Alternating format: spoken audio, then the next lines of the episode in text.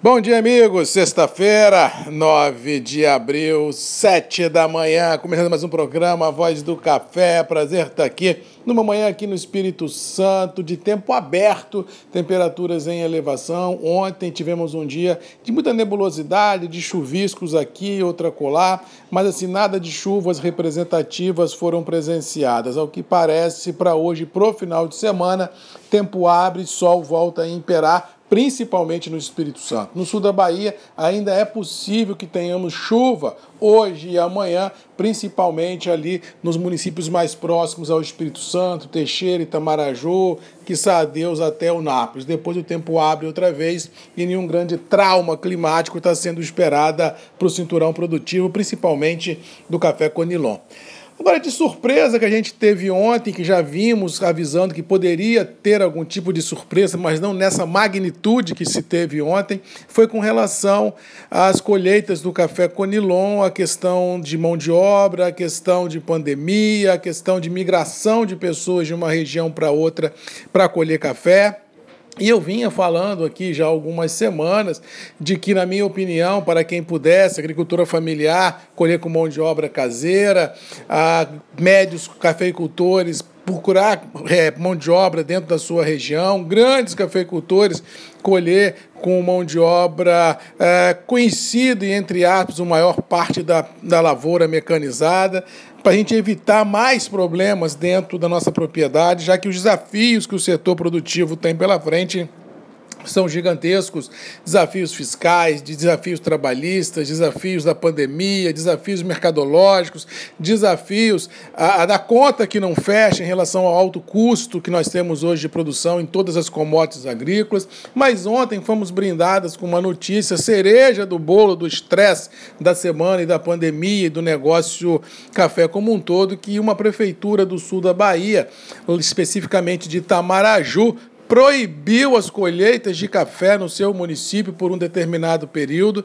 fechou as lojas também de defensivos agrícolas e de produtos agrícolas que fomentam nesse momento de colheita uma economia punjante, ou seja, pegou muitos de surpresa com a notícia, foi publicada inclusive no Diário Oficial do município, ou seja, no município de Itamaraju.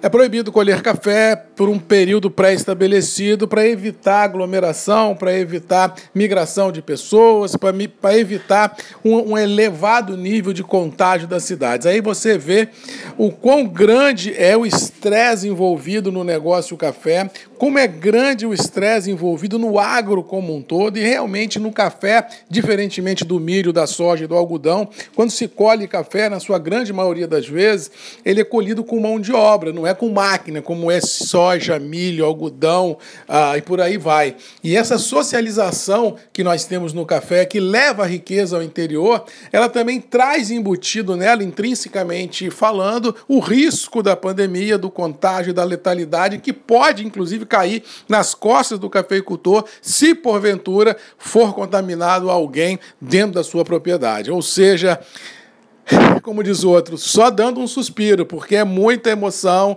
é muito estresse, é muita adrenalina, é muita pergunta sem resposta.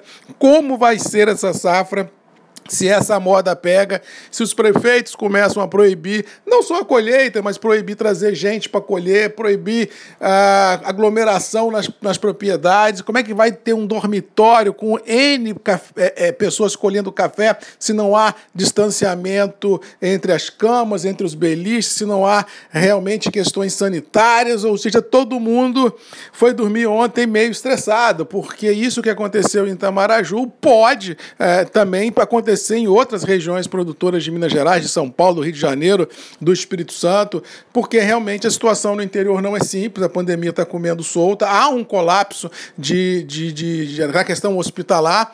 Então, assim, apesar da loucura dessas medidas, elas são até certo ponto, nem sei se são assim plausível de entendimento, mas assim, o gestor público fica sem saída e toma às vezes medidas que impactam diretamente o seu negócio, o meu negócio, o negócio o café e deixa todo mundo pisando em ovos. Então nós estamos terminando a semana com esse fato novo de uma prefeitura no interior da Bahia proibindo por um, por um período pré-determinado a colheita do café para mitigar possíveis a, a, contágios, possíveis migração de pessoas para aquela região e isso deixa todo mundo um pouco estressado. Vamos ver quais, quais serão as cenas dos próximos capítulos dessa novela para a semana vindoura. E aí, com certeza, se houver essa, essa continuidade dessa novela, com certeza eu transmitirei a todos vocês aqui nos grupos na Redes MM. Com relação às bolsas internacionais, o mais do mesmo prevalece. Nova York e Londres consolidando o atual espaço de trabalho, dólar trabalhando ao redor de 5,60, um pouco mais, um pouco menos.